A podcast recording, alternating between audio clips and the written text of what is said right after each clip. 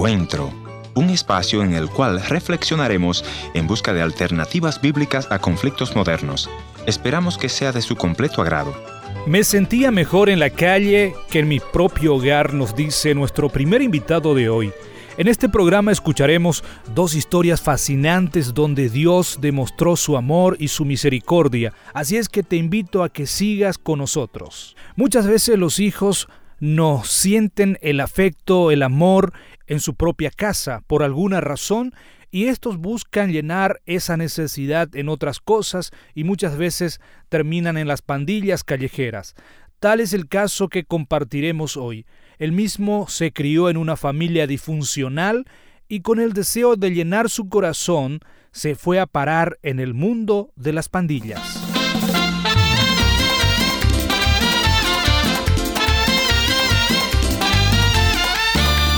Historias que cambian el corazón. Bienvenido al encuentro de hoy. Soy Heriberto Ayala y hoy tengo el gusto de presentarles dos historias que han experimentado el poder y la transformación de Dios. Pero antes de escuchar quiero recordarles nuestra dirección en internet www.encuentro.ca para volver a escuchar este o los programas anteriores. Ahora vamos a la primera historia de un joven a quien Dios lo sacó de las pandillas callejeras, escuchemos la charla con nuestro colaborador Giovanni Romero. Adelante. Gracias por haber aceptado la invitación a este encuentro de hoy. ¿Qué tal si nos cuentas de tu vida? Cuéntanos un poco de tu niñez. Bueno, en realidad a lo, contrario de lo que mucha gente cree, eh, me crié en un hogar cristiano. A mi corta edad, este, Recuerdo que un día llegó eh, una persona a mi hogar y, me dijeron, esta es tu madre. Tenía ocho años yo de edad. Mi abuela había criado a toda mi familia, a todos mis hermanos y hermanas. Y me llevaron hacia la capital de mi país, Honduras, Tegucigalpa. Y mi padrastro, una persona muy eh, decente, un hombre realmente que buscaba hacer lo bueno delante de Dios y, y tener una buena familia, nos crió, nos educó pero por alguna razón eh, no sentía el afecto en mi hogar. Poco a poco me fui dando cuenta de que no era feliz, que no, era, no me sentía completo. A mi corta edad fui conociendo en la calle personas que me enseñaron cosas nuevas. Inclusive este, lo que muchos ahora este, llaman problemas en la sociedad, como son las pandillas, fue lo que realmente a mí me llamó bastante la atención. Como en un, dentro de un círculo de amigos que nunca se habían conocido, nos dieron la oportunidad de, ser alguien, la oportunidad de poder eh, llamarnos por nuestro nombre y, realmente ser parte de algo. En este caso, este, es muy difícil explicarlo de esta manera, pero me sentía mejor en la calle que en mi hogar.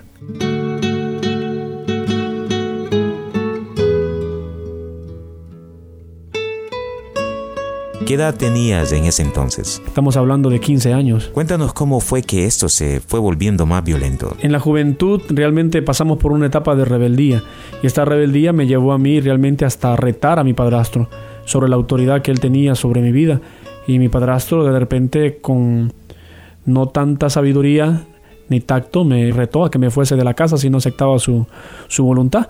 Pues fue lo más fácil para mí, me fui de la casa y empecé a criarme en la calle eh, con los amigos, aquellos que nos reuníamos de repente en el parque detrás de una fábrica eh, de café. Ya teníamos que buscar nuestra propia manera de sobrevivir y esta era fácil robando. Eh, me fue gustando porque se convirtió en dinero fácil. Y esto ayudó a que tanto me alejase más de mi familia como involucrar a otros jóvenes a hacer lo mismo que yo estaba haciendo.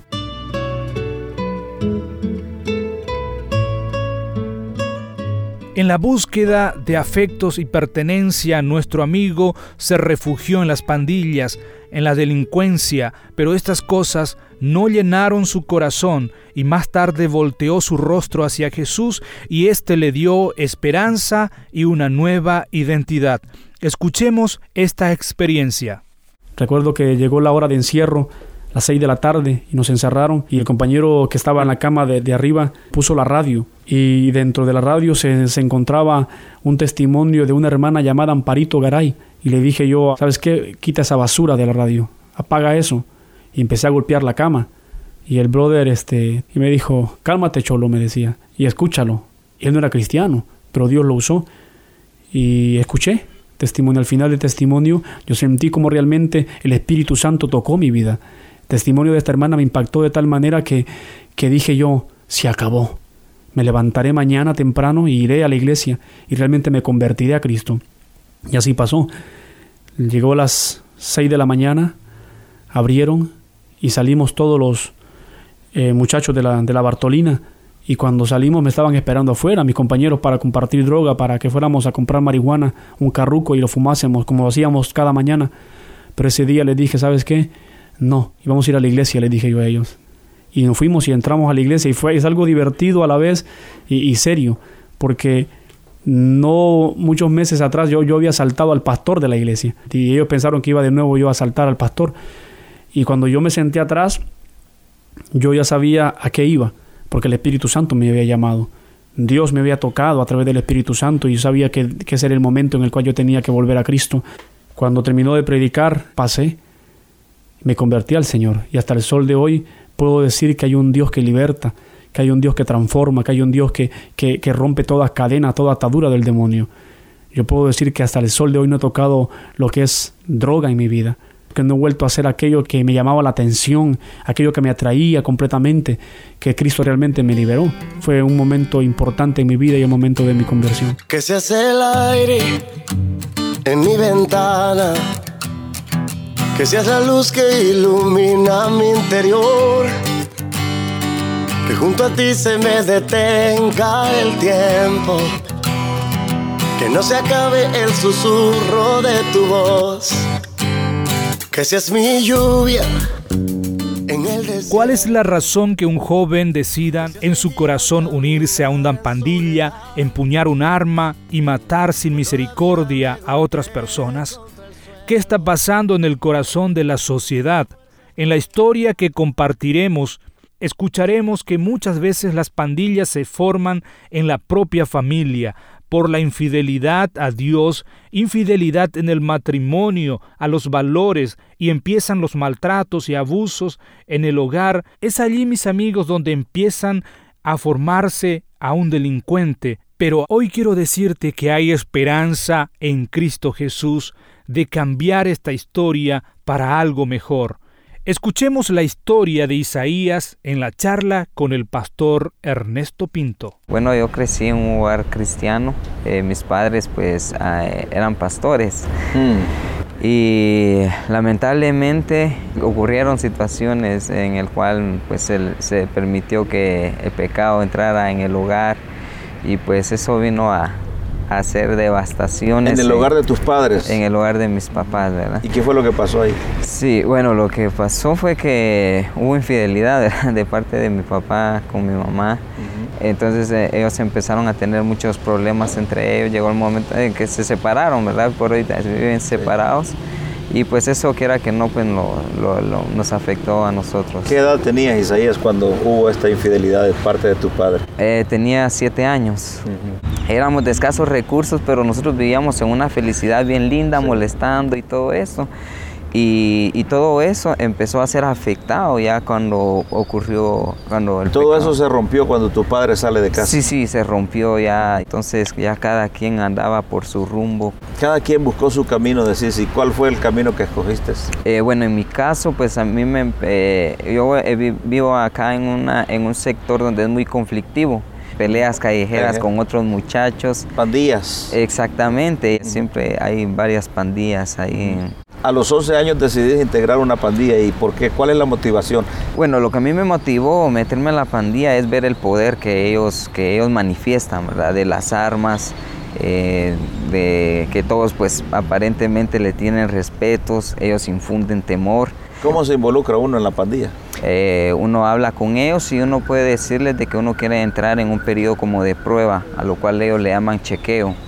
Entonces que uno quiere ponerse en chequeos, un tiempo de, que ellos le ponen de prueba, lo ponen a hacer varias cosas a uno. ¿Qué cosas te pusieron a hacer a ti? Eh, por ejemplo, a asaltar o robar armas a policías de seguridad. Si uno pues las hace y uno va pasando todas esas pruebas que a uno le van poniendo, incluso llega el de pruebas hasta de asesinar o situaciones así.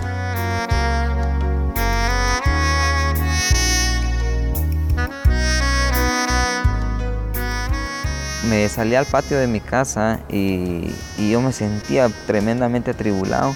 Y me acuerdo que esa noche estaba así bien despejadito el cielo, habían varias estrellas, bien lindo, se miraba el cielo.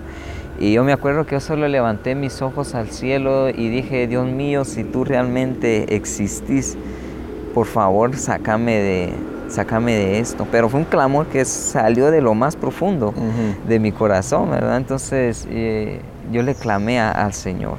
¿Y el Señor te escuchó? Sí, el Señor me escuchó. A la semana siguiente eh, me acuerdo que para un domingo eh, yo estaba con mis amigos y ahí vi pasar a mi hermano. Él siempre ha estado perseverante en las cosas de Dios. Y me acuerdo que yo lo llamé y le dije, mira, vamos a una iglesia. Y me dijo, ah, pero hoy domingo en la noche ya está todo cerrado. Entonces me acuerdo que nos fuimos a caminar y pasamos cabal enfrente de una iglesia. Los hermanos estaban terminando su servicio y me acuerdo que yo pasé y yo sentí como que algo me jaló hacia esa iglesia. Eh, después yo entré a esa iglesia y los hermanos sin saber nada se acercaron y empezaron a orar por mí. Después de esa vez empecé a ir poco a poco a la iglesia. De ahí por los principios que yo tenía ya había nacido mi primer bebé. Hmm. Entonces eh, nos lo presentamos en, la iglesia. Esa vez me acuerdo que se manifestó la presencia de Dios así de una manera bien tremenda. Y, se acercó una hermana y empezó a decirme, mira, fíjate que dice el Señor de que Él quita toda la maldición que tú llevas sobre tus manos. En lo que la hermana me estaba diciendo estas palabras, yo sentía como que de lo más profundo de mi corazón me empezaban a quitar una gran carga que yo sentía.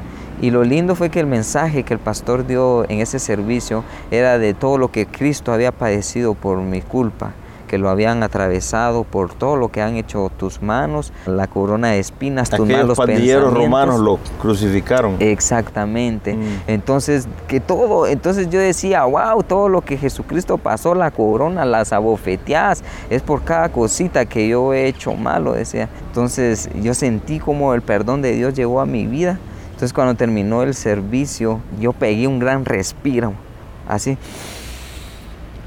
¡Hala, qué lindo! Porque sentía una paz en mi corazón que era la paz que yo había perdido desde hace muchos años. Y qué rico, decía, si esto es sentir el perdón de Dios, qué rico. Y, y pues ahora me voy a entregar al Señor y voy a seguir los caminos de Dios de corazón.